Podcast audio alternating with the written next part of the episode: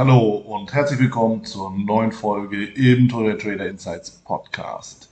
Ich bin Vidat Alt und ich habe mir für diese Folge den Sascha Huber eingeladen. Sascha Huber ist Krypto-Experte und ich habe mit ihm mal die Fragen geklärt, was sind eigentlich Coins, was sind Token, worauf muss man achten, wenn man auch mal neue Coins auch auswählen will, was gehört in ein Krypto-Portfolio und vor allen Dingen, warum sollte man grundsätzlich sich auch mit den Themen auch wirklich intensiv auseinandersetzen. Bevor wir da reingehen, achte natürlich noch auf die Risikohinweise in den Show Notes und vergiss nicht, dein Gratis-Exemplar des Traders Magazins zu sichern.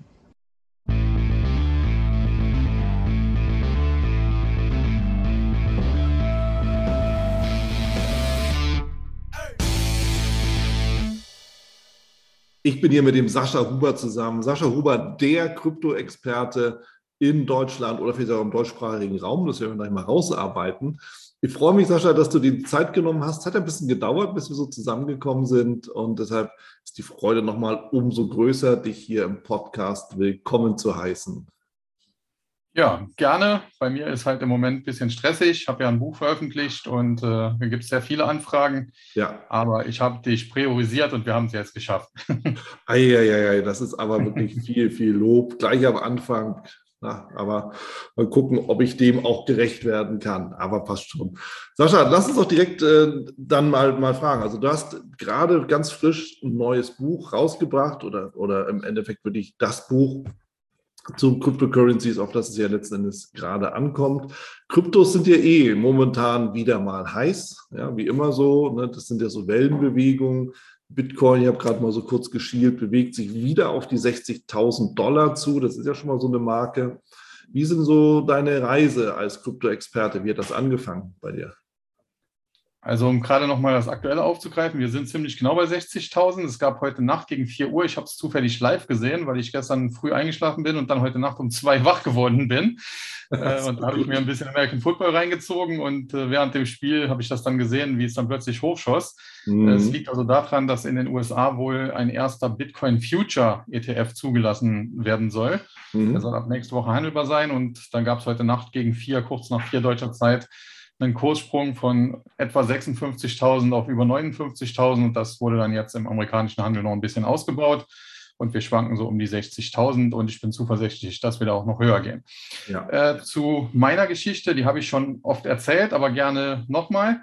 Äh, ich habe im Prinzip den Start des Bitcoin fast live mitbekommen. Ich war damals bei einem Startup in München ja, angestellt, aber wir haben alle, also es war ein Startup im Internetbereich, im Finanz-Fintech-Bereich und wir haben alle von zu Hause gearbeitet und hatten aber wöchentlich immer einmal so eine Telefonkonferenz, um uns halt abzustimmen, was wer macht. Also schon das, was jetzt durch Corona viele machen, haben wir schon 2009 äh, äh, gemacht oder sogar früher schon. Und wir haben das anfangs alle belächelt. Also sowohl die Leute, die da auf der technischen Seite waren. Ich selbst habe ja mal Informatik studiert, äh, aber habe dann eher im Finanzbereich mich selbstständig gemacht, als auch ja ich selbst zum Beispiel oder auch andere, die eher aus der Finanzszene kamen, weil wir halt gesagt haben, grundsätzlich ist die Idee zwar gut, aber die kritische Größe fehlt und wir glauben halt nicht, äh, dass die erreicht werden kann. Und wenn die eben nicht erreicht wird, dann ist die Blockchain-Technologie, die da zugrunde liegt, zwar eine gute Sache, aber sie ist dann halt nicht sicher. Und äh, ja, man hat es ja auch an den Kursen gesehen. Also die ersten Kurse, die für Bitcoin gezahlt wurden, die waren bei irgendwie ein Tausendstel Dollar. Das heißt, man konnte für einen Dollar 1000 bis 1500 Bitcoins kaufen. Mhm. Und äh, er war im Prinzip quasi wertlos. Ja. Und äh, ja, ich habe das dann den Start mitbekommen. Wir haben es eher belächelt, haben so ein bisschen so ironisch gesagt, ja, das wird die neue Weltwährung. Und äh, dann habe ich 2011 drauf geschaut, äh, also zwei Jahre später. Und da stand der Kurs irgendwie so im Bereich 10 bis 12 Dollar. Und dann dachte ich schon, naja, hätte ich damals nur einen Dollar investiert, hätte mir 1000 oder 1200 Bitcoins irgendwie dafür gekauft, äh, dann hätte ich jetzt schon ein schönes Auto davon. Und äh, habe dann äh, geschaut, äh, wie kann ich da einsteigen. Und da gab es in Deutschland damals diese Bitcoin.de, die ja zur Bitcoin Group gehören, die mittlerweile selbst börsennotiert sind. Und mhm. ich habe mich da auch angemeldet und äh, habe dann kaufen wollen. Und dann gab es aber so eine E-Mail, ich soll innerhalb von zwei oder drei Stunden irgendwie das Geld überweisen und das bestätigen per Klick, äh, damit der Kauf auch durchgeführt werden kann. Jetzt war das an einem Samstag. Es gab damals noch keine Sofortüberweisungen, so irgendwas. Dann dachte ich, ja, das ist erstens komisch, wenn man so gedrängt wird zu irgendwas im Finanzbereich, ist meistens immer eher kritisch. Und äh, zweitens, selbst wenn ich das wollte, kann ich das ja heute gar nicht machen, weil ich kann zwar Online-Banking zwar eine Überweisung machen, aber das, das, geht ja trotzdem erst Montag dann vom Konto ab, das Geld. Und habe das dann eigentlich abgebrochen und habe den Support angeschrieben und habe gesagt, ja, äh, wie sieht das da aus? Warum macht ihr sowas? Warum macht ihr so Druck? Äh, warum, äh, wie soll ich das machen am Samstag? Und dann haben die halt geantwortet, ja, den Druck würden sie gezielt aufbauen, weil ähnlich wie bei eBay, es gibt halt viele Spaßkäufer um halt die Leute so ein bisschen ja, dazu unter Druck zu setzen, dass sie halt keine Spaßgeschäfte machen. Und mit der Überweisung, das hätte eigentlich genügt. Ich hätte den, den Bestätigungsknopf gedrückt und hätte das sogar drei Tage später überweisen können, weil sie hätten auch gewusst, dass bei Banken das manchmal ein bisschen dauert. Und äh, sie hätten dann nur geguckt, ob das dann halt wirklich durchgeht. Ja, es war aber jetzt so, der Kauf. Wahnsinn. Es war aber jetzt so, der Kauf war abgebrochen, weil ich halt Befürchtungen hatte, wenn man unter Druck gesetzt wird, äh, dass das vielleicht nicht so seriös ist und äh, zum anderen ja es auch gar nicht gegangen wäre, sofort zu überweisen. Und dann habe ich ein, zwei Wochen später kaufen müssen und da musste ich aber schon 24,89 Dollar bezahlen. also das Doppelte ungefähr, nochmal. Und habe dann erstmal 20 Stück gekauft, also so etwa 500 Dollar investiert. Und habe eigentlich als erstes Ziel mal gehabt, naja, wenn äh, der jetzt irgendwie so steigt, dass meine 20 Bitcoins, die ich da habe, äh, dass ich halt, wenn ich welche verkaufe, dass ich den Einsatz wieder raus habe, äh, das wäre schon mal gut. Und dann hat er aber sofort kurze Zeit später eine mega Rally hingelegt und war dann erstmals kurzzeitig für ein paar Sekunden nur mehr wert als die Feinunze Gold, die damals irgendwie bei 1200, 1250 Dollar notierte. Aber er fiel dann natürlich auch wieder deutlich zurück und dann habe ich bei etwa 800 einen verkauft hatte damit den Einsatz und 300 Dollar Gewinn und die anderen habe ich behalten. Und dann später fiel er sogar nochmal Richtung 100 Dollar und dann habe ich nochmal ein bisschen aufgestockt, habe nochmal vier nachgekauft und hatte dann 23. Das ist so ein bisschen so eine magische Zahl auch. Michael Jordan hatte die auch auf dem Trikot. Und äh, ja, dann hatte ich halt 23 Bitcoins und die habe ich dann lange gehalten. Habe dann 2017, als ich auch den Service mit Börse Go gestartet habe, äh, da bei dem Hype nicht ganz im Hoch, also so bei etwa 14.000 würde ich schätzen, vielleicht waren es auch 15.000, habe ich ein paar verkauft, habe auch ein bisschen umgeschichtet, beispielsweise in Ethereum und ein paar andere Altcoins. Aber von den ersten, sagen wir mal, ja, 20 minus 1 plus 4, also von den ersten 23 habe ich noch so etwa zwei Drittel heute, also rund 15 Bitcoins äh, hier in meiner Wallet. Sind die gesichert äh, auf einem alten Laptop, der auch in der Regel nur ganz selten ins Internet geht, dass da keiner halt die klauen kann. Und ja, die sind halt jetzt äh, noch nicht ganz eine Million wert. Ne? Dann erstmal Kompliment, weil also du hast jetzt unabhängig davon, von ob, ob das Kryptos sind oder ob du äh, Aktien hältst oder so, sondern es ist einfach so, du hast ja lange durchgehalten und das ist ja schon mal viel wert. Ja? Das ist schon mal ähm, eine, eine ganz, ganz wertvolle Geschichte oder schon mal eine ganz, ganz wertvolle Eigenschaft. Du hast nachgekauft, aus Gründen, die du eben für dich auch klar gemacht hast, ja, weil das ein gutes Investment ist. Das finde ich, finde ich erwähnenswert.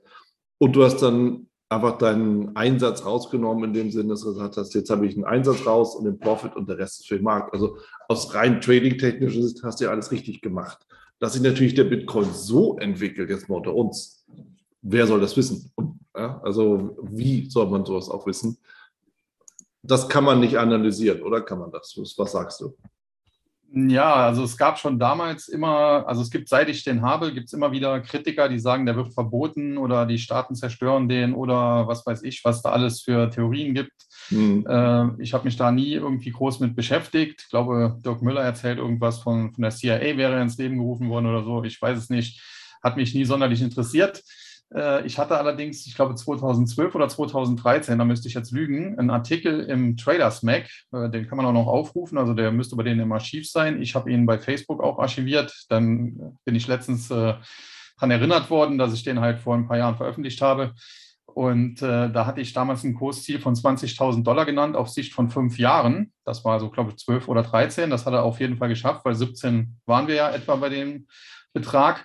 Und das Kursziel basierte damals eigentlich darauf, dass ich einen Vergleich einfach mit Gold gemacht habe. Habe mir also die Market Cap von Gold angeschaut und habe dann gesagt, okay, so und so viel äh, Anleger könnten vielleicht in Zukunft äh, Bitcoin statt Gold halt halten und kam dann auf ein Kursziel von 20.000 und das hat ziemlich genau gepasst. Äh, ich hatte jetzt auch im äh, ja, Februar 2020, also letztes Jahr, äh, gesagt, dass ab Oktober, November 2020 nochmal eine Rallye starten wird.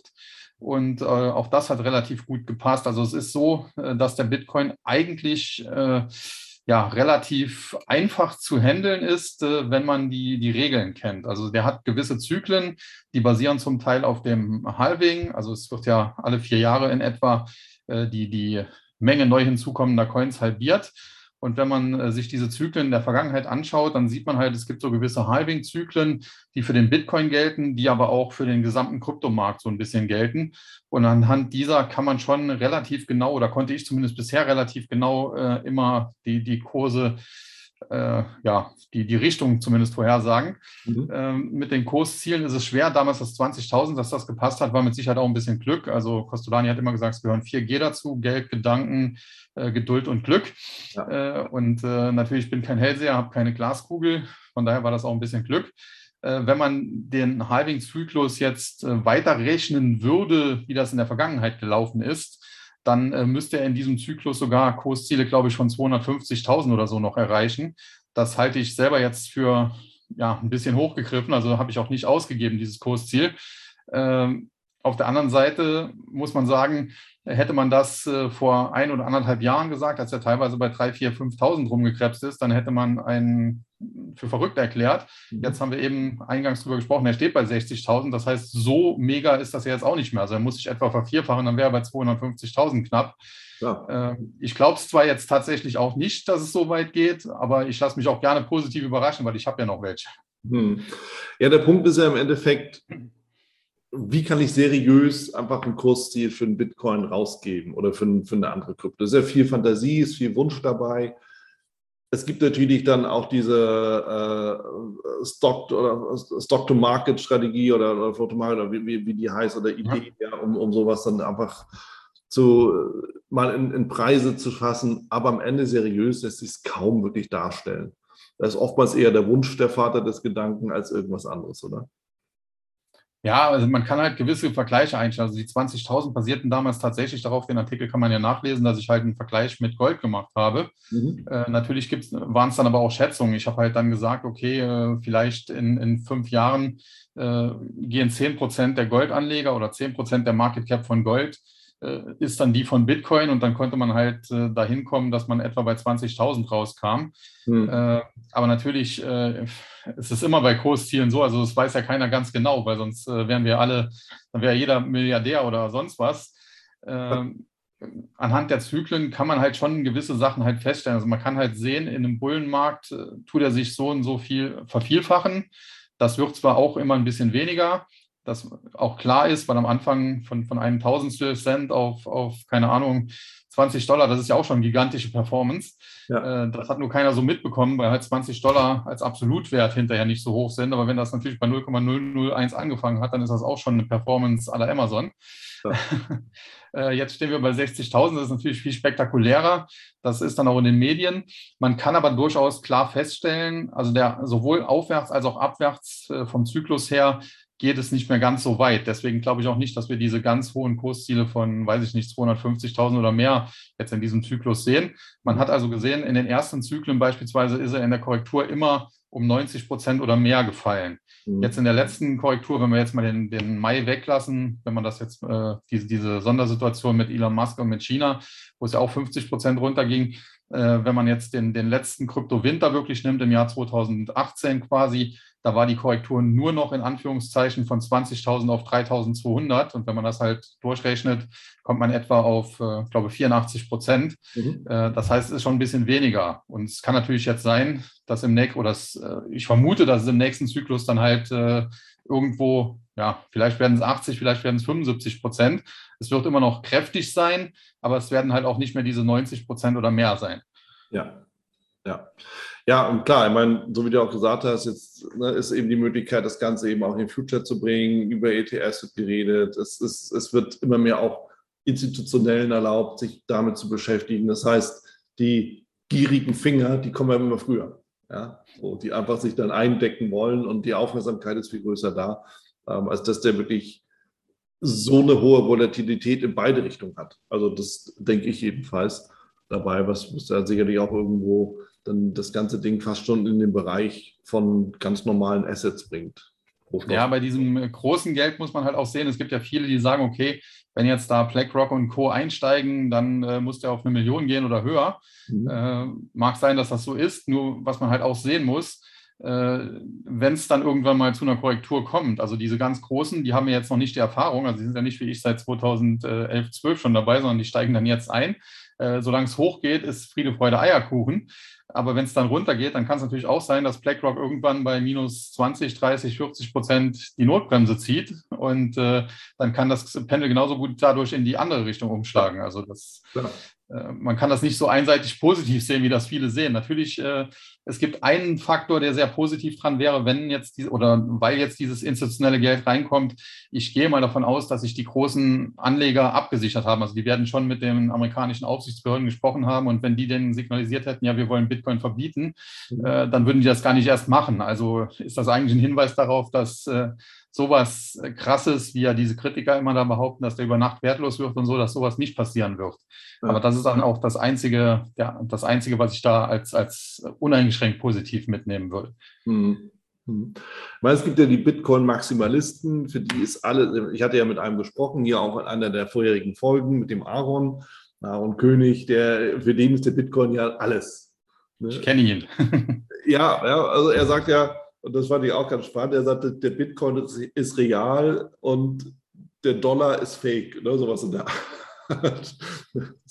Macht es auch irgendwie naja, ich, ein bisschen. Ich würde mal ihm zustimmen, wenn man sich anschaut, äh, was, was die EZB oder was die Federal Reserve tut mit der Gelddruckerei. Äh, dass das natürlich äh, tendenziell dann der Bitcoin hartes Geld quasi ist. Äh, vielleicht auch so ein bisschen digitales Gold, sagen ja viele, mhm. im Vergleich zu den Fiat-Währungen. Ich bin aber kein Bitcoin-Maximalist. Also ich rate sogar eher Anlegern dazu, auf jeden Fall immer ein bisschen Bitcoin zu haben. Also wenn man so ein Kryptoportfolio hat, vielleicht 20 Prozent auch Bitcoin da reinzutun. Mhm. Äh, aber ich bin eigentlich sogar eher ein Fan von beispielsweise Ethereum oder jetzt auch den neu aufkommenden Konkurrenten. Viele stehen da auf Cardano. Ich mag eher Polkadot, aber das ist dann auch Geschmackssache, mhm. äh, weil ich halt glaube, dass äh, diese Smart Contracts, die es da gibt, äh, dass die doch nochmal im Kryptomarkt eine neue Revolution ausgelöst haben. Also ich, ich erkläre es immer so, die erste Stufe war Bitcoin, damit wurden Kryptowährungen eingeführt. Mhm. Die zweite Stufe waren dann die Smart Contracts, die mit Ethereum kamen. Und die dritte Stufe, da sind wir jetzt gerade dran, das ist dieses dezentrale Finanzsystem oder auch NFTs. Das sind zwei verschiedene Gebiete, wo wir jetzt hingehen. Ja. Und äh, das ist jetzt schon die dritte Stufe und es wird auch noch mehr Stufen geben. Und ich vergleiche das dann immer gern auch so mit den, äh, mit den Entwicklungen in der Computerwelt. Dann sage ich immer, der, der Bitcoin ist der Apple I. Der ist vielleicht technisch nicht auf dem neuesten Stand, aber weil es nur 20 Stück davon auf der Welt noch gibt, ist der extrem wertvool. Mhm. Also diese Holzkiste von Apple, ich glaube, die, die, ist über eine Million wert, obwohl der technisch äh, wahrscheinlich weniger kann wie ein moderner Taschenrechner. Ja. Ähm, dann ist Ethereum, vergleiche ich gerne so mit dem Pentium-PC, zumal Ethereum anfangs auch eine Art Bug hatte. Mhm. Und äh, wenn man jetzt dann die neuen Herausforderer sich anschaut, wie Polkadot und Co., das ist dann vielleicht schon das erste iPhone. Äh, wobei man sagen muss, das erste iPhone ist natürlich auch nicht vergleichbar mit jetzt meinem iPhone 13, was ich hier vor ein paar Tagen bekommen habe. Ähm, also es wird da auch weitergehen in der Entwicklung. Und äh, Polkadot ist, wie gesagt, aktuell vielleicht äh, so ein bisschen State of the Art, aber da, da, wird in Zukunft auch noch mehr kommen. Also das wird mhm. sich weiterentwickeln. Ich bin aber, wie gesagt, kein Bitcoin-Maximalist. Also da würde ich dem Aaron widersprechen. Ich kenne ihn gut. Wir haben auch schon mal auf einer Messe damals noch, äh, wo man sich persönlich getroffen hat, an der Diskussionsrunde teilgenommen. Äh, wir verstehen uns auch, glaube ich, ganz gut. Äh, aber da habe ich eine etwas andere Meinung. Ja, und das darfst du auch haben. Das ist das Interessante daran. Mhm dass man eben auch viele verschiedene Ideen dazu hört. Und das ist auch die Idee im Podcast. Ja? Also, dass uns auch richtig verstehen, es geht nicht darum, irgendwas zu pushen oder so, sondern jeder soll bitte schön auf sich selber Gedanken machen. Wir liefern einfach den Input dazu, um eben Gedanken weiter zu verfolgen. Und deshalb ist es auch gut und auch richtig, dann zu sagen, nee, Maximalismus ist falsch oder ist richtig. Okay, muss jeder sich seine eigene Wahrheit daraus stricken, denn am Ende muss doch jeder Verantwortung für seine eigenen Investitionsentscheidungen übernehmen. Es hilft ja nichts. Ja, Kann ja, ja, genau, das ist auch ein Problem mit den Medien heute. Ne? Also normalerweise sollte man ja diskutieren, also äh, durch, durch verschiedene Meinungen äh, entsteht ja Fortschritt. Wenn alle einer Meinung sind, alle in eine Richtung rennen, äh, dann entsteht ja nichts Neues. Also die neuen Entdeckungen entstehen ja dadurch, dass äh, es gibt so einen Werbespot von Apple irgendwie, äh, only the Crazy Ones heißt er. Uh, only the people who are crazy enough uh, to think they can change the world are the ones who do. Also nur diejenigen, die glauben, sie könnten die Welt verändern, sind auch die, die es am Ende tun. Und das sind dann halt solche Leute wie Einstein oder wie vielleicht auch Steve Jobs es war. Und äh, ja, das ist aus meiner Sicht auch tatsächlich in den, in den Medien. Heute ist zu wenig äh, Diskussion, weil immer wenn Diskussion wird, immer gleichgesetzt mit Streit. Äh, aber ich habe ja gerade eben gesagt, ich habe ja keinen Streit mit dem, mit dem Aaron. er hat halt diese Meinung, ich habe eine andere. Äh, dafür hauen wir uns jetzt nicht die Köpfe ein. Nee, und am Ende freut er sich wahrscheinlich, wenn du dich von deinem Bitcoin trennst und er die kaufen kann und umgekehrt. Ja? Also Zum Beispiel, ja. Das ist halt, und das ist auch das Wesen. Ähm, lass uns mal auf die verschiedenen Coins eingehen, Coins und Tokens und all das. Ähm, es erfüllt ja auch jeder irgendwie, auch wenn das dem, dem Meister gar nicht bewusst ist, eine Funktion. Ne? Das heißt, das müssen, um, um sag mal, da würde ich gerne mal ein bisschen tiefer einsteigen mit dir. Ja, wenn du jetzt zum Beispiel dann, äh, dann sagst, okay, dann nehmen wir, nehmen wir mal von mir aus Polkadot. Äh, mhm. Das machst du dann Coin Market Caps auf und siehst, okay, da ist, der Preis ist gestiegen. Was schwer zu verstehen ist, ist, dass es eigentlich ja nicht diesen Coin so in dem, dass das nicht der Coin eigentlich das ist, sondern der Coin ist ja eigentlich das Projekt, das dahinter steht, das an Wert gewinnt. Oder wie kann man das so formulieren? Ja, man müsste da viel tiefer in die Materie eintauchen. Also es ist ja auch so, also grundsätzlich es gibt schon mal einen Unterschied zwischen Coins und Tokens. Also bei mhm. Coins äh, ist das Projekt schon ein bisschen fortgeschrittener, da muss schon eine eigene Blockchain oder Blockchain-ähnliche Technologie. Es gibt beispielsweise diesen DAG, der auf den IOTA setzt oder auf Phantom setzen, mhm. äh, den ich sogar für, für besser halte als die Blockchain technisch gesehen oder technologisch gesehen. Ähm, aber ein Coin hat auf jeden Fall schon so eine eigene, sagen wir mal, Datenbank äh, unterliegend. Ein Token basiert in der Regel äh, auf einer fremden Blockchain und äh, das ist zu, glaube 85 Prozent noch Ethereum.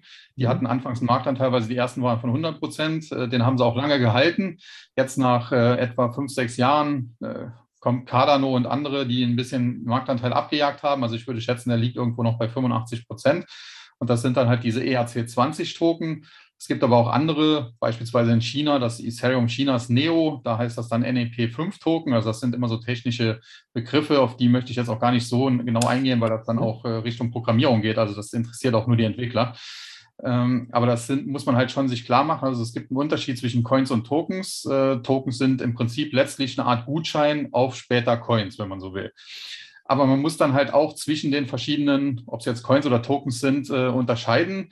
Ähm, es gibt halt Projekte, die wirklich als Währung angelegt sind. Deswegen auch der Oberbegriff Kryptowährung. Das wäre beispielsweise natürlich Bitcoin als allerersten, aber zum Beispiel auch Dash, was in Südamerika, glaube ich, relativ verbreitet aktuell ist, in Venezuela, weil doch die Währung, also die, die wirkliche Währung der Bolivar, mhm. äh, ziemlich äh, hinüber ist. Aber auch in Kolumbien habe ich jetzt letztens ein Video gesehen, äh, scheint sich das jetzt zu verbreiten oder Monero, die sehr viel Wert auf äh, Anonymität auch legen. Also das sind wirklich als Währung angelegte Projekte auch.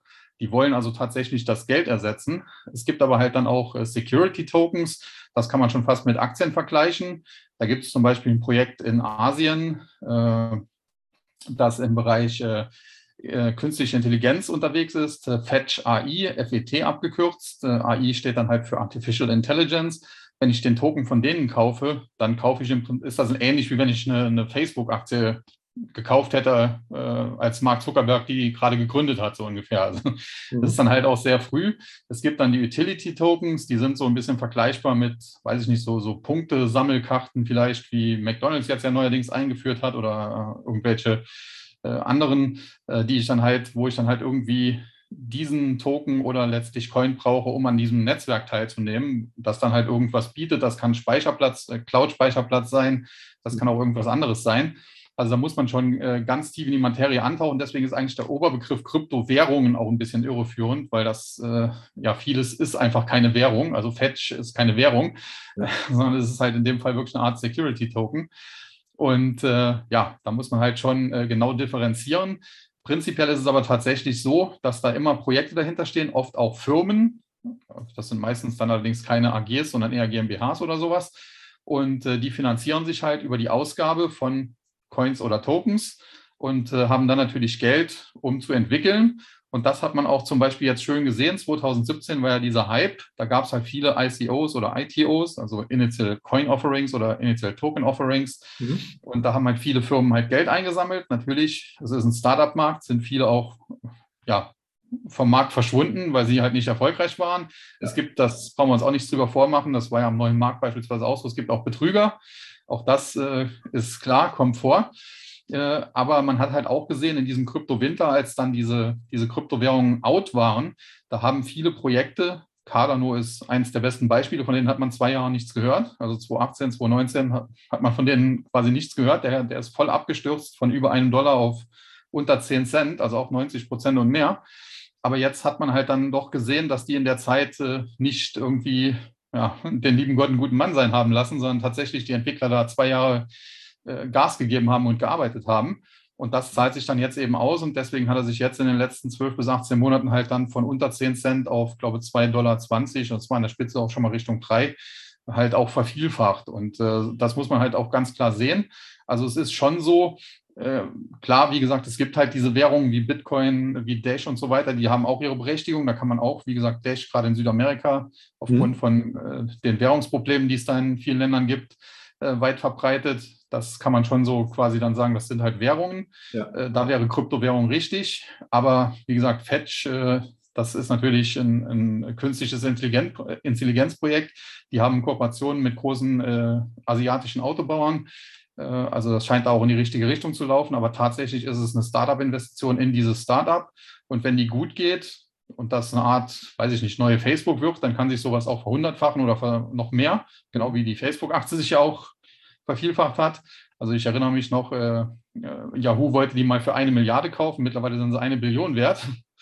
Äh, wäre also gut gewesen, Yahoo hätte das damals geschafft, haben sie leider nicht, mhm. zumindest für die Yahoo-Aktionäre leider nicht. Äh, also das kann sich dann schon so auch extrem vervielfachen, aber natürlich, Fetch kann auch komplett scheitern und dann ist dieser Token de facto ja, so gut wie wertlos.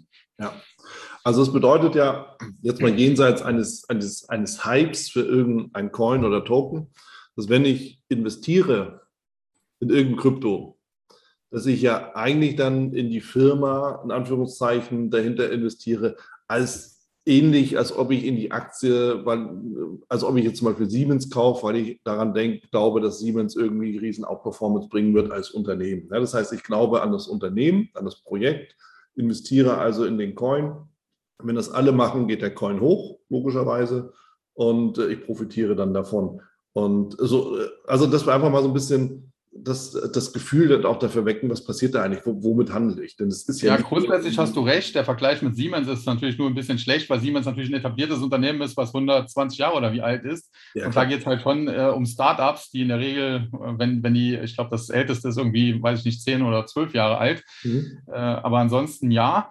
Und was man natürlich sagen muss, es kann niemand in die Zukunft schauen. Es kann natürlich sein, wir hatten das am neuen Markt ja auch, äh, dass damals eine Intershop-Aktie ist äh, mega gehypt. Die hat mir damals ein BMW finanziert. Ja. Und äh, hinterher hat es dann aber rausgestellt, die Grundidee ist zwar gut, also es gibt ja Unternehmen, die E-Commerce-Software heute sehr erfolgreich verkaufen, aber Intershop ist halt jetzt nicht so erfolgreich. Der Aktienkurs dümpelt irgendwo bei 5 Euro rum. Und das kann natürlich bei Startups immer passieren.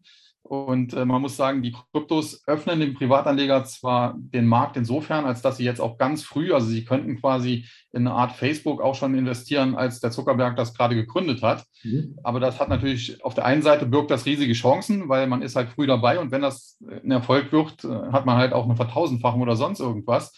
Äh, aber natürlich, äh, Facebook hätte damals auch scheitern können. Und äh, dann hätte der Zuckerberg weiter studieren müssen. Und äh, das ist halt dann auch so bei diesen Startups. Also da muss man auch ganz klar einkalkulieren, äh, da niemand irgendwie eine Glaskugel hat. Es kann auch im Totalverlust enden. Ja. Und ich würde also auch niemandem empfehlen, äh, komplett all sein Geld auf Kryptos zu setzen.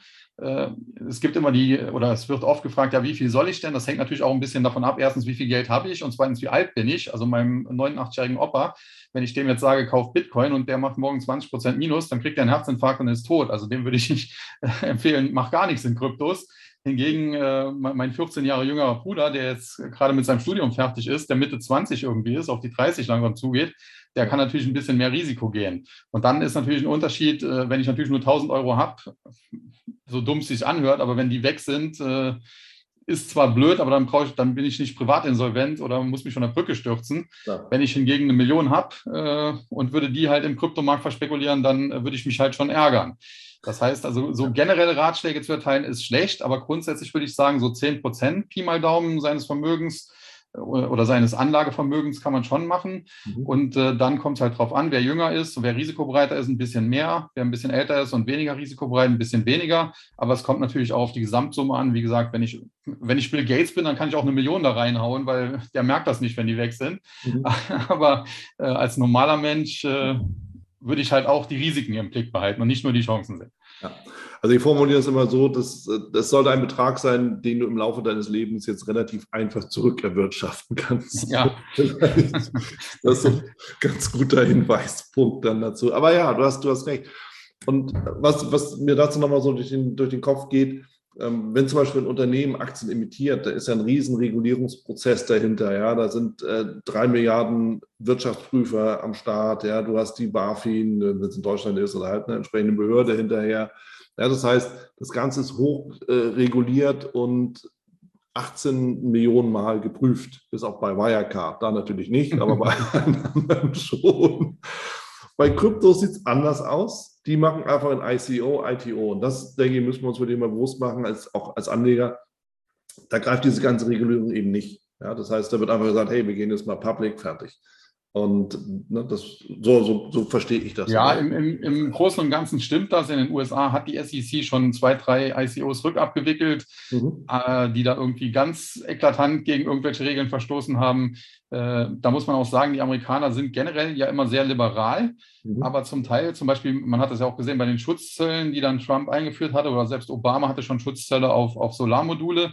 Äh, wenn sie ihre eigene, ihre eigene Wirtschaft oder ihre eigene Bevölkerung schützen wollen, dann können die auch mal ganz äh, wenig liberal sein und dann sind die ganz äh, strikt. Also die SEC ist schon aus meiner Sicht auch eine bessere Börsenaufsicht als beispielsweise die BaFin. Ich würde behaupten, so einen Fall wie Wirecard hätte es in Amerika so nicht geben können. Ist natürlich jetzt im Nachhinein leicht gesagt und man muss auch sagen, vor 20 Jahren oder so hatten die auch Enron oder WorldCom, aber die haben wahrscheinlich auch daraus gelernt und dann das noch verbessert.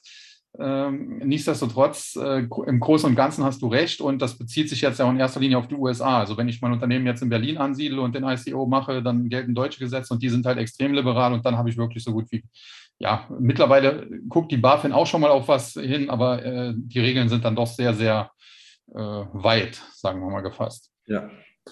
Ja, so, und das ist etwas, was wir eben einfach wissen müssen. Ja, mir ist es einfach mal wichtig, dass wir, dass wir auch, auch so Parallelen ziehen zwischen dem, was wir eigentlich alle kennen, so Aktienmarkt und Co., und dem, was da jetzt so in den letzten zehn Jahren halt entstanden ist. Ja. Und das, das, das, dass wir da mal so das fassen. Und dann kommt nämlich die nächste Frage rein, was halte ich denn von solchen ganzen komischen Meme-Coins wie Uisha oder wie auch immer die heißen oder der berühmte Dogecoin oder was ist das? Sind das Projekte, die ernst zu nehmen sind? Da gibt es ja auch die verschiedensten Aussagen zu. Ist das reiner Blödsinn? Ist das Pump and Dump, ja, wo mal kurz was richtig aufgeblasen wird und dann rette sich wer kann? Wie, wie ordne ich das ein? Naja, wenn man sich äh, Dogecoin jetzt mal anschaut, der hat jetzt in den letzten, ich glaube, sechs Monaten 70 Prozent an Wert verloren gegenüber Bitcoin. Mhm. Äh, man muss dazu sagen, wenn man jetzt den Zweijahreschart sich anschaut, sieht das natürlich auch anders aus. Äh, das Problem ist hier tatsächlich, äh, grundsätzlich ist äh, Dogecoin aus dem Litecoin hergeleitet und der Litecoin war aus dem Bitcoin abgeleitet. Also insofern ist das so ein Fork des Forks. Aber grundsätzlich die beiden Initiatoren von Dogecoin haben das als Ironie- oder Spaßprojekt bezeichnet. Und in, äh, in, erster Linie ist es dann halt so ein Meme geworden im Internet, halt mit diesem schönen Hund. Mhm. In der Vergangenheit wurde er durchaus sinnvoll eingesetzt für Charity-Aktionen. Also es wurden zum Beispiel Brunnenbau in Afrika damit schon mal finanziert, Spenden gesammelt oder das Bob-Team von Jamaika zu den Olympischen Winterspielen finanziert. Äh, die Community hat sogar mal ein NASCAR-Auto ein Jahr gesponsert. Da war dann vorne auf dem auf der Motorhaube der, das, das Dogecoin-Logo drauf. Also er konnte, es gab, sagen mal, im Bereich Charity durchaus, äh, Charity ist ja durchaus auch sinnvoll, mhm. äh, durchaus sinnvolle Einsatzmöglichkeiten. Der Hype ist dann aber natürlich entstanden durch Elon Musk, weil der dann da gesagt hat, ja, Doge ist, äh, wird die neue Weltwährung und so weiter. Ich bin da allerdings sehr, sehr vorsichtig. Also auf der einen Seite gibt es natürlich viele, die sagen, okay, Elon Musk ist der reichste Mann der Welt. Wenn der das sagt, äh, dann wird das schon stimmen, so ungefähr. Das ist wahrscheinlich auch der Grund, warum so viele sich da drauf gestürzt haben. Mhm. Aber es gibt natürlich schon äh, einige Kritikpunkte. Also einer der, der beiden Initiatoren, der Brian Palmer, glaube ich, heißt der, äh, der hat äh, in der Vergangenheit sich mehrfach schon negativ geäußert, generell zu den Kryptos, aber insbesondere auch zu seinem Baby. Er hatte gesagt, das ist ein Spaßprojekt gewesen und auf einmal soll das jetzt 40 äh, Milliarden wert sein. Das ist totaler hirnrissig. Äh, hat das also selbst kritisiert. Aber das Hauptproblem bei Dogecoin ist auch die Verteilung. Also es liegen, glaube ich, 93 Prozent aller Dogecoins bei drei oder vier Adressen, also Leuten. Ähm, solange die natürlich ruhig halten, solange die, die hodeln, wie man so schön sagt, mhm. äh, ist natürlich das Angebot extrem knapp. Und äh, wenn dann natürlich durch Elon Musk oder andere, Mark Cuban, da der Dallas Mavericks Besitzer, der früher Chef von Dirk Nowitzki, hat ja auch schon mitgemacht. Oder wenn irgendwelche anderen Promis den dann natürlich positiv irgendwie auf Twitter erwähnen und sowas, dann äh, schießt er natürlich kurzfristig durch die Decke.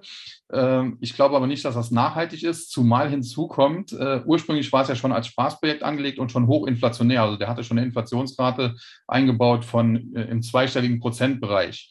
Und äh, jetzt wurde dieser Cap, den es ursprünglich mal gab, also ursprünglich gab es mal eine Höchstgrenze an Coins, die war zwar extrem hoch, bei irgendwie, ich glaube, 200 Billionen oder so, aber es hätte zumindest mal sowas gegeben.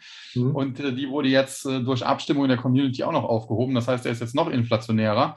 Äh, Elon Musk hat jetzt äh, im Prinzip gesagt, kürzlich, er hat deswegen äh, die Chance, äh, zur Weltwährung zu werden, weil keiner damit rechnet, weil es als Spaßprojekt gestartet wurde und oft sind schon Dinge, die als irgendwie als Spaß gestartet wurden oder die total verrückt am Anfang geklungen haben, am Schluss das große Ding geworden.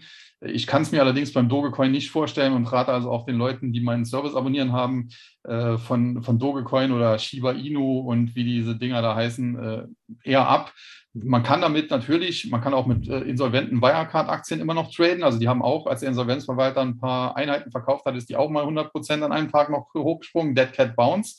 Äh, das geht natürlich auch bei, bei Doge oder Shiba Inu und wie die alle heißen. Aber ich glaube, langfristig wird die Wertentwicklung da schlecht sein. Und äh, wenn man da spekuliert, dann entweder wirklich kurzfristig Trading, äh, in zwei, drei Tagen 30 Prozent mal machen, dann kann man die natürlich schön mitnehmen. Mhm. Oder aber ja, wenn man ganz früh dabei war. Also wenn man natürlich den jetzt für, für 0,01 oder so gekauft hat, dann hat man natürlich jetzt bei, bei 0,23 hat man 2000 Prozent plus. Dann kann man natürlich sagen, so wie ich damals mit dem Bitcoin, ich nehme den Einsatz raus und lasse den Rest mal stehen. Vielleicht wird es was, vielleicht nicht. Dann ist das so eine Art Lotterie los. Mhm. Aber mit seriösem Investment hat das nichts zu tun. Mhm. Mhm. Du hast ja schon genannt, ja, den könnte man mal traden. Dein Buch heißt ja auch Crypto Trading. Ja die meisten gehen ja daran und sagen sich, ja, ich lege das mal an. Ne? So wie du auch gesagt hast, äh, dann ne? ein jüngerer Bruder, mhm. der dann irgendwie einen deutlich anderen Zeithorizont hat. Aber es ist natürlich auch so, dass viele darüber auch, auch gehen und ich lerne ja auch immer, immer neue Leute kennen, die dann sagen, ja, ich trade Krypto. Ja, oder um das ganz extrem zu sagen, wenn ich sage, hey, ich bin Trader, sagen die, tradest du auch Krypto? Sage ich, nee, Futures, was? Kenne ich nicht. so, also die, die, Sache ist, wie, wie trade ich denn Kryptos? Denn so wie ich das bislang kenne, dann bist du halt bei Coinbase oder, oder Bitfinex oder Binance, um mal drei zu nennen, es gibt noch ein paar mehr, aber oder Kraken, wir wollen keine Werbung machen, ne? da haben wir eine Auswahl jetzt genannt. Ja, also geht dann zu meiner, meiner bevorzugten Börse und äh, macht da Buy and Sell oder wie, wie mache ich das? Ja, also grundsätzlich eigentlich ja, hört sich blöd an, aber ist tatsächlich so einfach. Also du kannst einfach zum Beispiel zu Binance gehen, Mhm. Äh, was noch äh, einzuhaken wäre, weil du sagst, du tradest selbst Futures. Es gibt ja mittlerweile Ether Futures und Bitcoin Future an der mhm. Chicago Mercantile Exchange. Also da könntest du dann auch äh, Bitcoin äh, Future Trader werden zum Beispiel. Mhm. Äh, das geht schon. Aber grundsätzlich ja. Also du kannst natürlich erstmal die, die Coins und Tokens bei äh, Binance, Coinbase und wie die alle heißen kaufen und wenn die dann steigen, halt auch verkaufen. Ähm, Du kannst das zum Teil dann auch gehebelt machen, wobei mhm. da jetzt zuletzt Einschränkungen kamen. Also man konnte beispielsweise bei Binance äh, Bitcoin mit Hebel 125 handeln in der Spitze. Äh, das ist mittlerweile für Deutsche nicht mehr möglich, weil die BaFin da eingeschritten ist. Jetzt sind Deutsche und auch, oder sagen wir EU-Bürger, aber auch viele andere Kanadier und so weiter sind mittlerweile davon ausgenommen. Die können das nicht mehr machen. Es gibt andere Kryptobörsen ganz im, im Aufschwung, ftx.com. Äh, die hatten bisher Hebel 100 im Angebot. Die haben das aber auf Hebel 20 jetzt reduziert. Also das kannst du natürlich auch machen. Du kannst natürlich auch Long und Short, auch ganz klar. Also auch gehebelt Long und Short dann dementsprechend. Das kannst du auch kombinieren. Mhm. Das ist tatsächlich so, wie du es gesagt hast. Also viel mehr ist das nicht. Äh, du musst allerdings aufpassen mit den Steuern. Also das Problem ist halt, wenn du Coins und Tokens äh, direkt kaufst und äh, sagen wir am selben Tag oder am nächsten Tag oder nach drei Tagen mit, mit hohem Gewinn verkaufst, dann musst du das natürlich in der äh, Steuererklärung angeben und wirst mit dem persönlichen Steuersatz äh, ja, ver veranlagt, der bis zu 46 Prozent bei Reichensteuer liegen kann. Ja. Ähm, das ist natürlich dann ein bisschen blöd.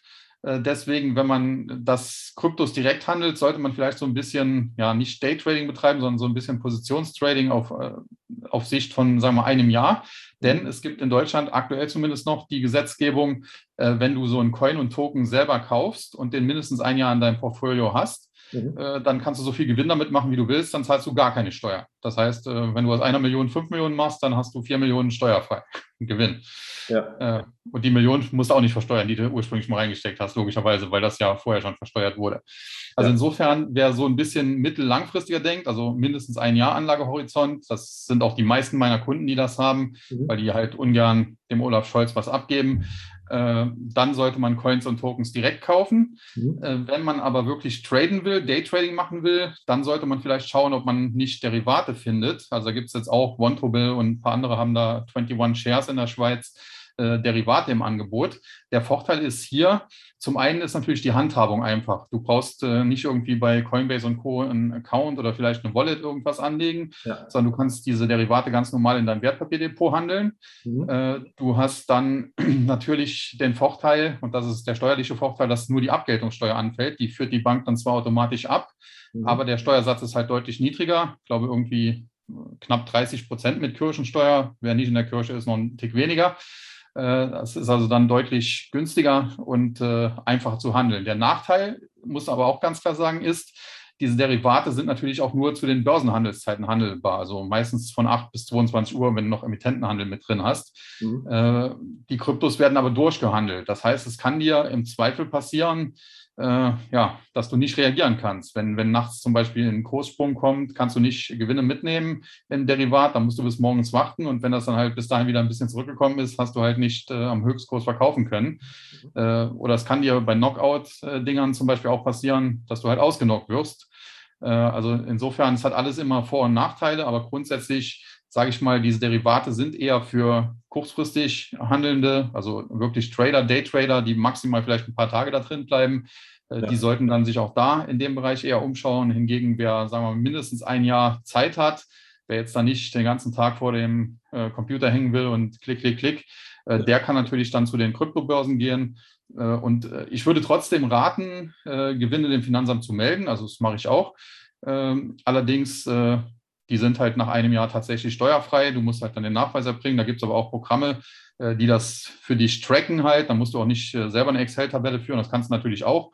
Aber es gibt so Programme wie CryptoTex und wie die alle heißen. Muss man einfach mal ein bisschen googeln. Da gibt es verschiedene. Will auch keine Werbung hier machen.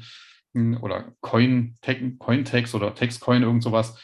Ähm, also wie gesagt, einfach mal googeln, da findet man die. Das ist auch so, wenn du nicht so viele Trades machst, dann hast du meistens eine Free-Version dieser Programme. Ich glaube, das eine kann bis 150 Trades, äh, trackt das dir für, äh, im Jahr for free. Äh, mhm. Äh, wenn du natürlich dann mehr machst, äh, also wirklich dann sehr viel handelst, dann musst du eventuell auch einen kleinen Obolus zahlen, aber wie gesagt, ich würde das auf jeden Fall immer dokumentieren und im Zweifel auch über den Steuerberater oder halt auch selbst angeben.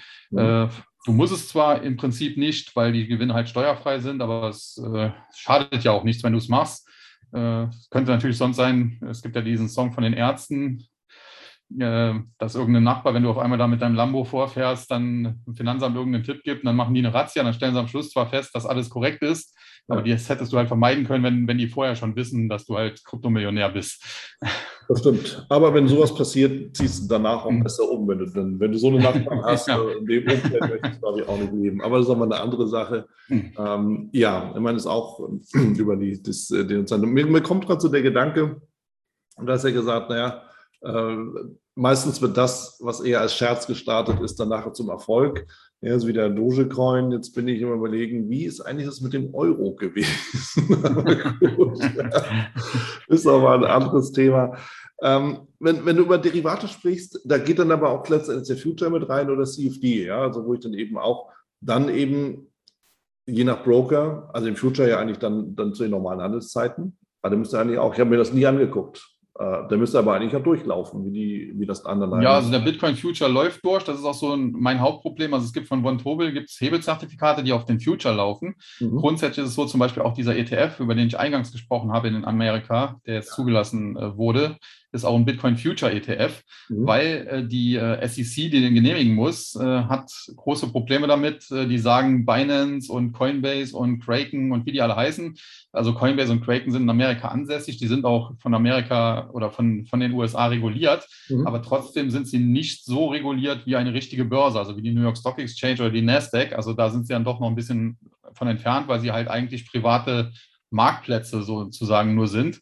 Ja. Und äh, deswegen lassen die halt keinen Bitcoin-ETF zu, weil die sagen, das ist keine regulierte Börse.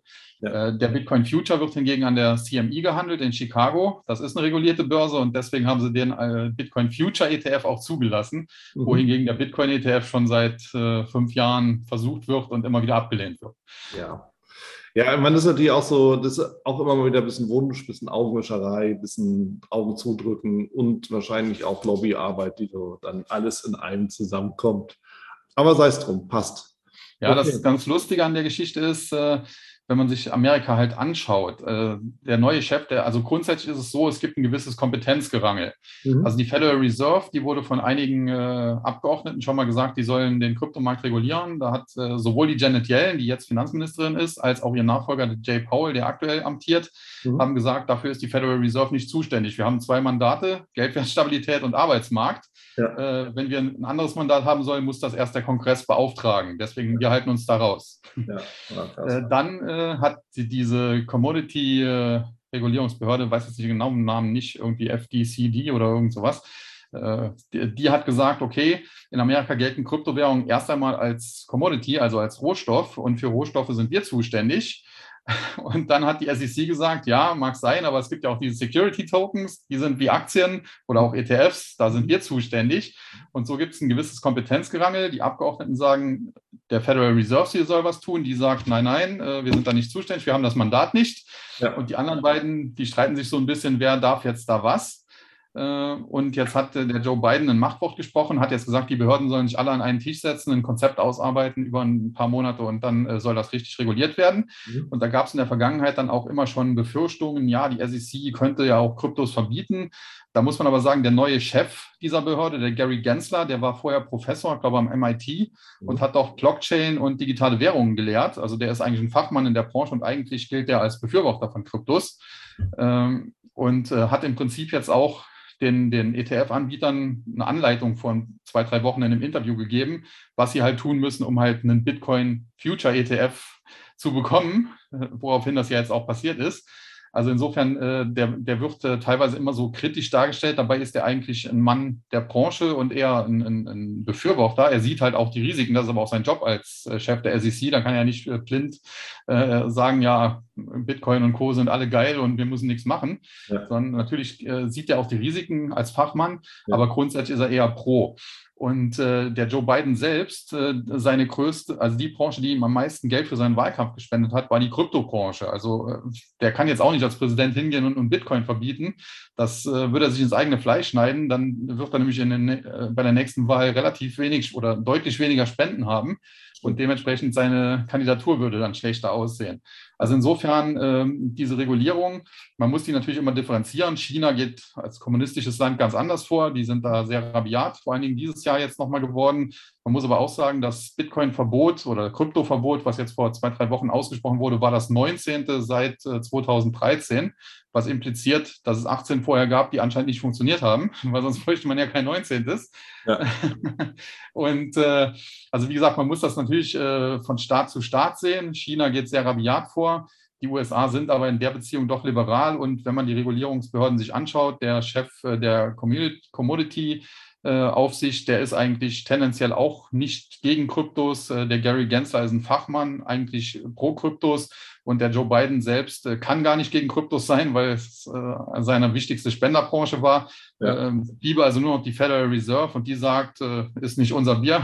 Mhm. Und insofern glaube ich, dass die Amerikaner das doch hinkriegen, das am Ende zu regulieren. Generell ist halt so, dass in der Kryptobranche Regulierung immer kritisch gesehen wird, weil der Bitcoin ja ursprünglich als Alternative zum Geldsystem geschaffen wurde und da heißt immer, wenn da irgendeiner eingreift, Das ist äh, grundsätzlich schlecht. Mhm. Äh, dem würde ich auch im Grundsatz durchaus zustimmen. Nur man muss eben auch sehen, es gibt halt äh, beim Bitcoin sowas, was man an der Börse äh, Marktmanipulation nennen kann. Also es gibt halt Leute, die haben wirklich früh gekauft und deswegen besitzen die 10.000 oder auch noch mehr Bitcoins. Mhm. Und äh, wenn die jetzt mal sagen, okay, 60.000 ist ein schöner Kurs, jetzt haue ich mal 5.000 auf den Markt, dann äh, bricht der Kurs sofort ein. Und da die das ja wissen, können die gleichzeitig aber auch eine Order unten einstellen, was weiß ich, bei, bei 40.000. Und das heißt, sie würden dann selber den Kurs drücken und unten wieder automatisch kaufen. Und wie gesagt, an der Börse würde man das Marktmanipulation nennen. Und wenn sowas durch Regulierung äh, wegfällt, ist das aus meiner Sicht sogar eher positiv. Und äh, ja, das, aber man muss halt äh, schon sagen, ähm, die Regulierung, das ist halt das Problem, die muss halt gut gemacht sein. Und äh, wie hat letztens einer, als ich das gesagt habe, darauf geantwortet, hast du schon mal jemals eine gut gemachte Regulierung gesehen? Also entweder ist es zu wenig oder ist es zu viel. Äh, es ist halt schwierig, aber tatsächlich gibt es auch Dinge, äh, die durch Regulierung halt äh, verbessert werden können. Ja, ja, ja, also gehört ein gewisses Fingerspitzengefühl einfach mit dazu, weil das schon recht. Ja. Ich kann natürlich auch gleichzeitig noch im Future shorten, dann alles auf den Markt werfen, ja. auflösen und die doppelte Position wieder billig zurückkaufen. Ja, das wäre dann die Königsdisziplin des, der Manipulation. Aber ja, äh, ich habe noch eine andere Frage, die mir durch den Kopf geht. Und zwar, du, du suchst natürlich auch immer wieder mal neue, neue Coins raus oder Tokens raus. Wie gehst du vor? Also worauf achtest du, wenn, wenn irgendwas Neues zu beobachten ist und, und in den Fokus rückt? Was ist dir da wichtig? Ja, also es sind verschiedene Faktoren. Also erstmal muss man sagen, äh, was ganz klar ist auch, es gibt mittlerweile über 10.000 äh, Kryptos mhm. und ich würde behaupten, davon sind 98 Prozent tatsächlich Schrott. Äh, das ist jetzt auch, ähm, es gibt dann natürlich diese Trader, die auch zocken wollen, die holen dann irgendwie einen Coin, der bei Coin Market äh, Cap im Ranking irgendwie auf Platz 3385 steht, mhm. eine Market Cap von 1,2 Millionen hat oder so. Äh, das ist natürlich für, für irgendwelche Trader, die dann vielleicht auch noch irgendwelche Pushs in Telegram-Gruppen oder anderen dubiosen Diensten machen, ist das natürlich ein gefundenes Fressen, weil wenn die da 500 Follower haben und da investiert nur jeder 1000 in den XY-Coin, mhm. äh, dann äh, steigt der natürlich, weil auf einmal riesigen Handelsvolumen drin ist. Also da wäre ich auf jeden Fall mit solchen kleinen Dingern immer vorsichtig. Mhm. Konzentriere mich also schon, sagen wir mal, auf die Top, äh, ja, Top 100 ist vielleicht zu knapp gefasst man kann auch keinen hundertprozentigen Cut machen. Also wenn ich jetzt sage Top 100, kann natürlich auch sein, dass ein guter auf 102 gerankt wird. Also ja. äh, so, so krass würde ich den Cut nicht machen, aber schon auf die, sagen wir mal, 100, 200 oder 250 größeren Projekte. Mhm. dann äh, schaue ich mir halt immer an, äh, ich mache quasi so drei Analysen. Einmal fundamental, wie bewerte ich das Projekt? technologisch gibt es da schon äh, andere Konkurrenten? Äh, wie sind die aufgestellt, wie weit sind die. Äh, am allerbesten ist natürlich, wenn man irgendwie das Team irgendwie beurteilen kann, ist das, äh, wenn da zum Beispiel ein Nobelpreisträger drin ist, der, der in der Vergangenheit schon super Sachen programmiert hat, mhm. dann ist davon auszugehen, dass das schon ein schlauer Kopf ist. Wenn da hingegen irgend so ein Hinterwäldler, den man nicht kennt, oder nur Hinterwäldler, die man nicht kennt, drin sind, dann ist das natürlich schon eher schlecht. Mhm. Dann, wie gesagt, gegen die Konkurrenz und wie ist auch die Bewertung gegen die Konkurrenz. Aber ganz wichtig ist mir persönlich zum Beispiel auch, wie sieht das das aus mit dem äh, Token oder halt Coin-Ausgabe, weil es ist halt so, also grundsätzlich erstmal, wie viele gibt es insgesamt? Mhm. Äh, da gibt es halt zwei Ansätze. Es gibt welche, die geben nur ganz wenig aus, dass der Kurs möglichst hoch aussieht.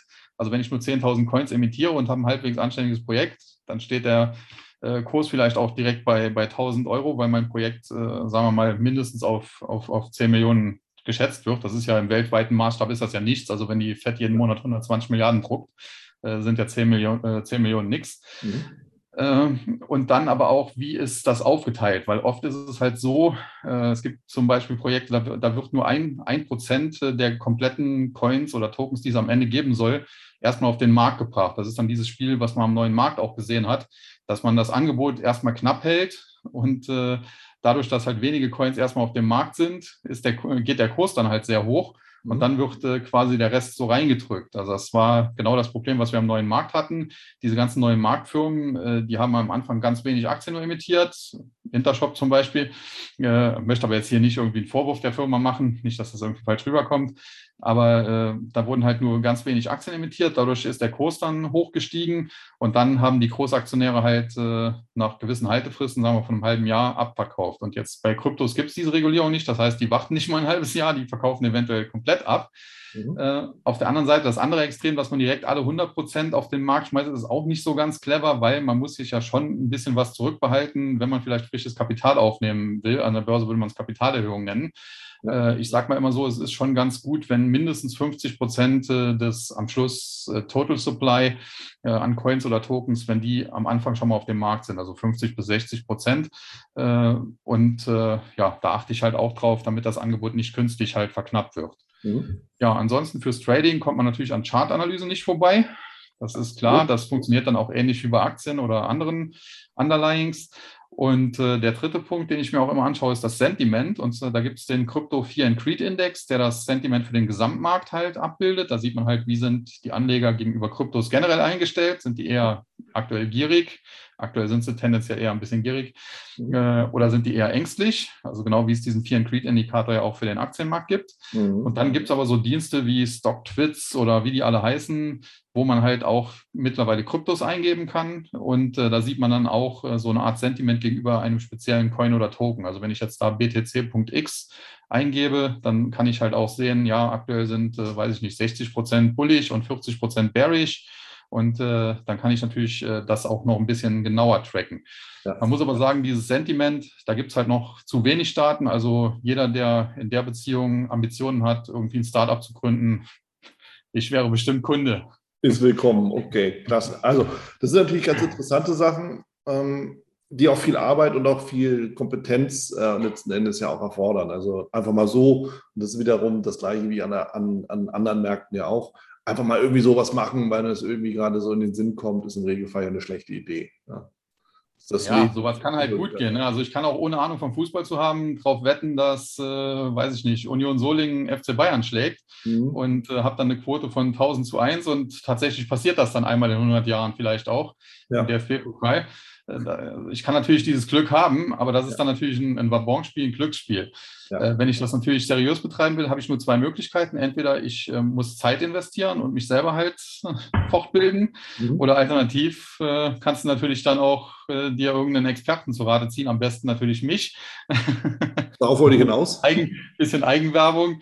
Ja, klar, und äh, dann, dann, nimmt man dir halt diese Arbeit ab, aber natürlich, äh, meine Arbeit muss auch bezahlt werden. Und ja, ja ich sag mal so, die Abonnenten von meinem Dienst bei, bei Börse Go sind in, in, in der Masse zufrieden.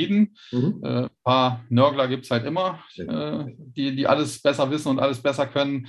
Aber wir haben schon zum einen sehr viele Abonnenten und zum anderen auch eine hohe Treuequote. Also springen äh, die, die kommen, die bleiben meistens auch treu. Also. Mhm. Okay, klasse. Also nehme nehm ich gerne mit auf. Und ich verlinke auch gerne dann auf dein Profil dann bei, bei Börse Go oder Guidance ja, für mehr, dass, dass man darüber oder Gottmut, kommt ja auch selber raus. Ja. genau, dass man dich da auch entsprechend finden kann. Klasse, ich schaue mal auf die Uhr. Sascha, wir, wir sind schon eine gute Stunde mit dabei. Es gab viel, viel, viel Informationen. Die letzte Frage, die ich noch an dich habe, ist eigentlich so eine typische Frage, die ich immer gerne stelle. Ähm, ich stehe bei Null, ich will mich mit Kryptos beschäftigen. Was sind meine ersten Schritte aus deiner Sicht? Ja, also erstens mal Überblick verschaffen über sein eigenes äh, Anlagevermögen, sage ich mal, mhm. was man überhaupt investieren will. Ja. Dann sich auch klar machen, äh, wie ist das Risikoprofil. Wenn einer sagt, ich will überhaupt kein Risiko eingehen, dann soll er von Kryptos definitiv die Finger lassen, weil die sind halt sehr volatil. Mhm. Äh, da, das kann man nicht anders sagen. Wenn man aber sagt, okay, ich bin bereit, gewisse Risiken einzugehen, dann halt äh, ganz klar sich auch klar machen, wie viel Geld möchte ich in die Hand nehmen. Mhm. Äh, dann muss man natürlich sich einen Account anlegen. Ich selber habe lange Binance genutzt. Die haben haben jetzt zuletzt ein paar Probleme mit der Regulierung gehabt. Deswegen bin ich auf ftx.com umgestiegen. Mhm. Aber es gibt auch Coinbase oder Kraken, also gerade die Amerikaner. Äh, der Vorteil halt bei diesen, äh, bei, bei Binance oder jetzt auch FTX ist halt, dass die erstens ein größeres, ein breiteres Angebot haben und von den Kosten her günstiger sind, mhm. was aber halt daran liegt, dass sie nicht so streng reguliert werden, weil in Amerika Coinbase, die sind börsennotiert, die müssen natürlich Quartalsberichte alles vorlegen, das kostet Geld. Dementsprechend haben die höhere Gebühren. Also das ist dann auch so eine Abwägung. Möchte, äh, möchte ich ein breites Angebot und, und wenig Kosten, aber habe dafür vielleicht ein bisschen höheres Risiko, dass auch mal was äh, schiefgehen kann, dass die Website vielleicht auch mal down ist oder dass tatsächlich mir auch mal was da abhanden kommen kann, wenn es ganz dumm läuft, sagen wir mal. Es gibt natürlich auch Sicherheitsmechanismen, aber trotzdem äh, kann man bei, bei Binance oder FTX sicherlich eher mal einen Coin verlieren als äh, bei Coinbase. Mhm. Das muss man sich dann klar machen. Dann muss man entsprechende Accounts sich anlegen, das Geld dann dahin transferieren, was man halt einsetzen will. Mhm. Und dann würde ich mir halt ein Portfolio anlegen äh, und äh, das würde ich dann, ja, je nach Anlagesumme, wenn man natürlich jetzt ganz wenig, wenn man nur mit 100, 150 irgendwie anfängt, um überhaupt mal reinzuschnuppern, dann, dann kann man natürlich kein, keine zehn verschiedenen kaufen, das wäre dann Quatsch. Äh, aber wenn man, sagen wir mal, mindestens äh, 1000, 1500 anlegt, dann kann man schon fünf, sechs verschiedene zumindest mal machen. Ähm, und dann würde ich auf jeden Fall die großen immer äh, mit reinnehmen, also Bitcoin, Ethereum, die ganz großen zwei. Ja. Äh, Ethereum würde ich sogar, anders als der Aaron, einen Tick höher gewichten als Bitcoin. Äh, und dann muss man halt weiterschauen. Es gibt dann Projekte Polkadot, wäre halt so ein Favorit von mir. Chainlink wäre so ein Favorit von mir. Wer es spekulativer mag als Alternative zu Chainlink, wäre Band Protocol. Die machen ziemlich dasselbe, allerdings Chainlink ist schon länger auf dem Markt, deswegen ein Milliardenprojekt. Mhm. Äh, Band Protocol ist noch deutlich kleiner, die sind irgendwie über 250, 300 Millionen äh, Marktwert nur. Äh, Band Protocol hat aber den Vorteil, die haben als Startup-Investor Sequoia Capital und das ist ein Startup, das im Silicon, ein Startup-Investor, der im Silicon Valley sehr bekannt ist, der hat Apple und äh, Alphabet Google mit äh, hochgezogen.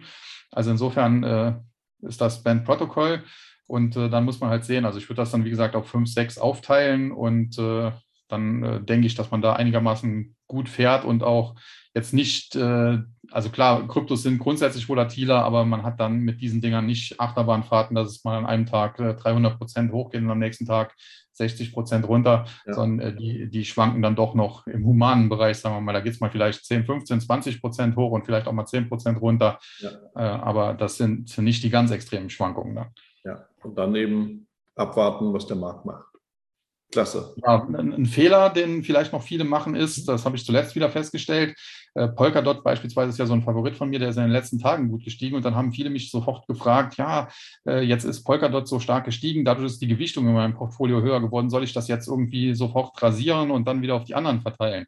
Äh, ich sage immer so, wenn, wenn ich selber die Gewichtung bestimmt habe und habe jetzt einen höher gewichtet, äh, dann äh, kann ich sowas vielleicht, wenn ich dann irgendwann sehe, das läuft nicht so richtig, wie ich das mir vorstelle, kann ich sowas machen. Wenn aber die Höhergewichtung durch den Markt erfolgt, weil anscheinend Polkadot vom Markt oder von den Anlegern so gut gesehen wird, dann würde ich das nicht unbedingt machen, weil dann ist das einfach so. Also man könnte das ja auch vergleichen, wenn ich im Jahr 2000 Apple und Intershop ins Depot gepackt hätte, dann wäre Apple immer nur gestiegen und Intershop fast immer nur gefallen. Mhm. Und wenn ich da immer, wenn, wenn Apple irgendwie wieder 20, 30 Prozent plus gemacht habe, das Geld in Intershop um, umgeschichtet hätte, ja, dann hätte ich ein, äh, viel Geld verschenkt, sage ich mal. Also insofern, äh, wenn ich selber, wenn ich selber für irgendwelche Gewichtungen verantwortlich bin und sehe, es geht halt nicht auf, dann kann ich irgendwann sagen, okay, äh, das war eine Fehleinschätzung, dann muss ich nachbessern. Wenn der Markt das aber macht, dann würde ich das nicht sofort tun. Also natürlich irgendwann, wenn jetzt Polka dort durchziehen würde auf keine Ahnung, irgendwelche Fantasiekurse und, und hätte dann eine Gewichtung von 80 Prozent, ja. Äh, dann kann man natürlich irgendwann mal sagen, okay, das äh, Klumpenrisiko wird zu groß, da muss ich jetzt doch mal eingreifen. Ja. Aber nur weil er jetzt in den letzten Tagen 30 Prozent gestiegen ist und deswegen die Gewichtung in meinem Depot von 15 auf 20 Prozent gestiegen ist und die anderen ein bisschen gefallen sind, mhm. äh, würde ich das nicht sofort ausgleichen.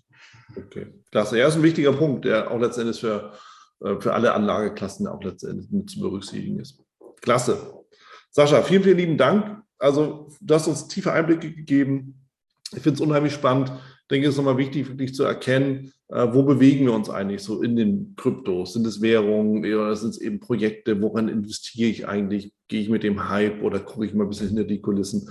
Da hast du einiges uns mitgegeben. Freue mich sehr drüber. Das wird sicherlich vielen auch weiterhelfen. Verlinke gerne auf dich, auf deinen Dienst ne, weil du eben die Hausaufgaben machst, die wir uns eigentlich sonst selber machen müssten. Und das ist ja, ja das mein Job, ne?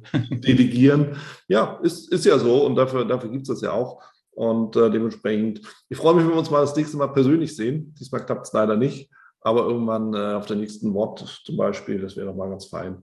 Dann äh, können wir wieder ein bisschen weiter plaudern. Nochmals vielen, vielen lieben Dank, Sascha. Das war es auch schon wieder hier im Torero Trader Insights Podcast. Ich freue mich, dass du dabei warst. Und ich wünsche dir natürlich viel Erfolg bei der Umsetzung der Impulse. Denn äh, wenn wir über Impulse sprechen, dann heißt es natürlich auch für dich, dass du überlegen musst, wie kann ich das in meine persönliche Praxis am besten auch umsetzen, adaptieren und dabei halt eben alles Gute, viel Erfolg. Wenn dir der Podcast gefällt, dann teile ihn auf jeden Fall mit deinen Freunden, Bekannten und all denen, von denen du weißt, dass sie sich für Börsenhandel und Trading interessieren. Hinterlass mir gerne auch eine Bewertung oder schick mir eine E-Mail, wenn du mit mir in Kontakt treten möchtest. Folge mir auf Facebook und Vergiss nicht, den Newsletter zu abonnieren, der Torero Trader School, um eben immer auf dem aktuellen Stand der Dinge zu sein, was Veranstaltungen, Ausbildung, Schulung, Vorträge oder auch neue Artikel angeht. In dem Sinne freue ich mich aufs nächste Mal gemeinsam mit dir, wünsche dir viel Erfolg, alles Gute, bis zum nächsten Mal bei Torero Trader Insights, dein Wieland Alt.